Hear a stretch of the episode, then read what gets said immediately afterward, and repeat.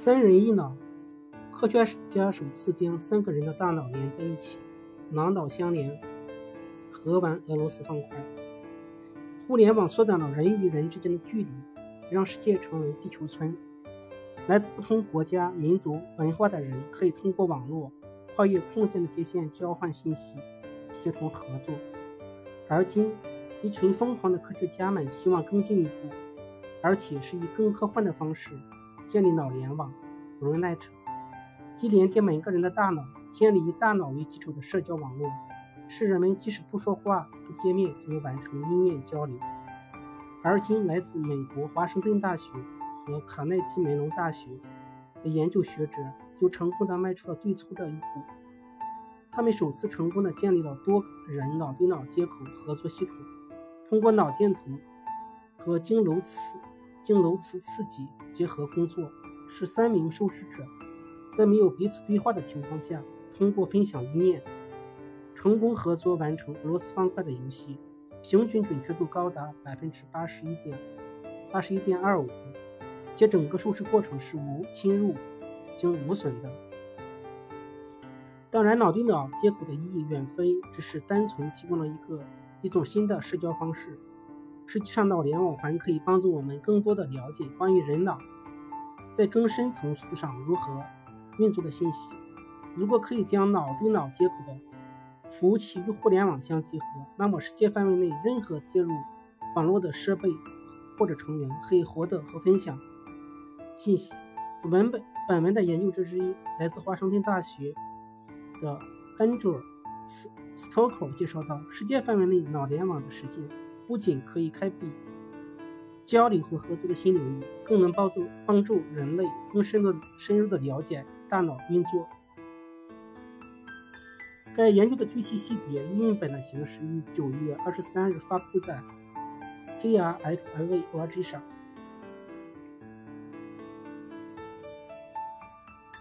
三人一脑。小时候没玩过两人三足的游戏，这是一个考验多人性协调合作的游戏。而我们今天所接触的研究内容可谓与之异曲同工。三人一脑，即三个人各自承担大脑功能的一部分，最终共同完成任务。不同的是，容易评估的门阶是另外一款经典游戏——俄罗斯方块。在这个游戏中，操作者需要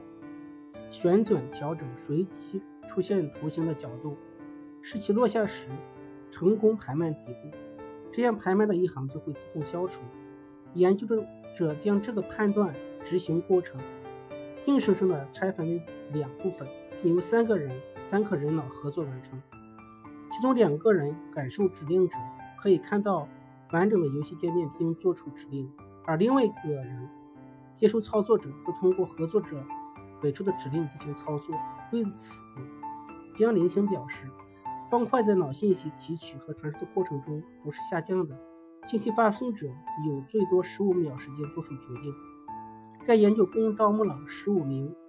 十八到三十五岁的受试者，其中八名为女性，他们每三个人分成一组，最终五组实验的平均准确率高达百分之八十一。这里准确率是指接受操作者接收的信号。与感受者发出的指令吻合的比例，在研究中，三个人彼此看不见，并且没有语言沟通，所依赖的只有基于脑电图和经颅磁刺激的脑机接口平台。在实验中，只有感受者会在屏幕上看到随机出现的图形以及底部的图形排列，而操作者无法看到屏幕底部，因而不能判断图形是否需要旋转。两名感受者可以根据是否需要旋转图形而选选择精进屏幕左右两侧不同的发光二极管，用以向操作者发出指令。而这两个发光二极管分别不同的频率闪烁，频率为十七赫兹的代表是，频率为十五赫兹的代表负。随后连接连接与脑受指头部的 EEG 电极恢复。会捕捉这个决策信号脑电冲，并将其解码，最终通过经颅磁刺激 TSS 帽子将该信息传递到第三个人的大脑枕叶皮质区。如果传递的信息是是是，那么操作者就会形成闪光样的幻视，并可以依照此信息此信息执行感受者发出的指令，完成游戏。如果是否则没有幻视出现，而操作者接收到来自两个感受者的数据后，可以选择执行动作。感受者可以看到操作者是否已经做出正确的选择，而在下一轮通信中发送下一个动作，这就实现了游戏的下一轮。不仅如此，不如此，研究者还提出，研究者可以添加干扰，将其中一个感受者的决策准确性降低。而实验表明，操作者总能从两个感受者中区分出好和坏，应做出正确的决决策。这意味着在未来繁杂的脑联网中，人脑具有成功筛选有效信息的潜力。对于决策的细节，江林星对机器人说：“在一次交在一次信号交流中，来自不同的感受者和信号中是以相同的顺序被发送到操作操作者，比如。”先感受着一，再感受着二，同一信号交流对所有的常识顺序不不变。研究人员表示，基于云的脑脑接口服务器可以知道网络上任何设备之间的信息传输，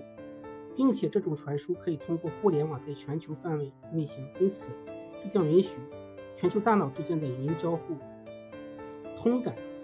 事实上，这并非是该团队的第一次亮相。二零一五年，安卓。Stoker 曾带领团队通过脑电图 EEG 和经颅磁经颅刺刺激 TMS，使人类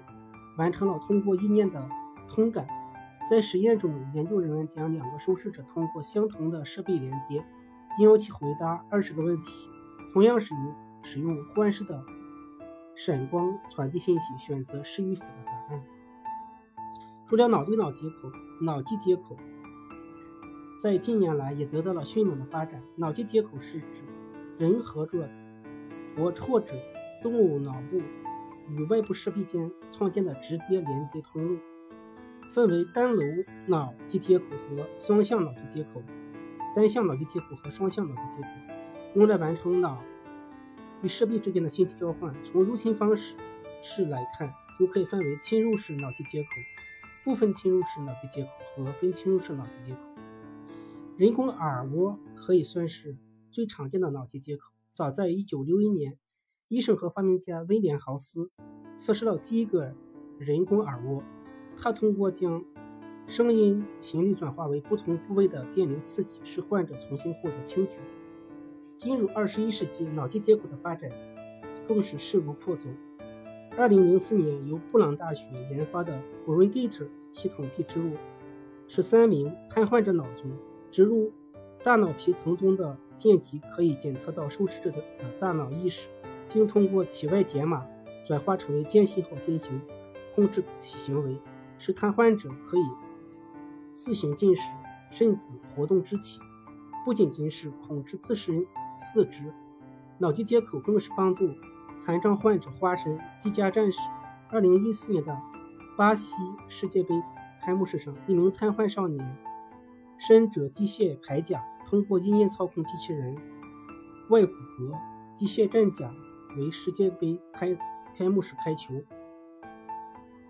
值得一提的是，这次介绍的研讨会完全无侵入性的，对于受试者并没有任何伤害。同时，参与的人手也并没有限制，只要足够的 EEG 和 TMS 设备就可以真正的实现脑联网。尽管目前该系统传输信息的速度。缓慢且并不完全可靠，一次也只能传输一 bit 的数据，而且与意念控制相关的伦理问伦理问题，学界仍在存疑。但华盛顿大学和卡梅基梅隆大学的研究人员认为，未来这种系统还可以完善和扩展。现如今的脑对脑接口极大的受限于信息传输效率，现在每次信息传送量为一个贝塔。这也是下一步我们希望解决的问题。脑对脑交流也因为受脊椎损伤而无法移动，或者因脑损伤而丧失语言的人的一种新的交流可能，因为脑电可能是他们唯一可以用于交流的方式。未来该团队将开发其他工具，如 fMRI，用于深层次的信息接收和传递。传递。尽管目前的研究只是脑联网的开端。在该研究完成了首个基于人脑的社交网络的建立。这一构想对未来信息交互及协同合作及万众治理、共同解决问题都具有深远意义。甚至对一些残障人士，如盲人，未来极有可能通过脑联网从别人的意识中获得视觉，分享五彩缤纷的世界。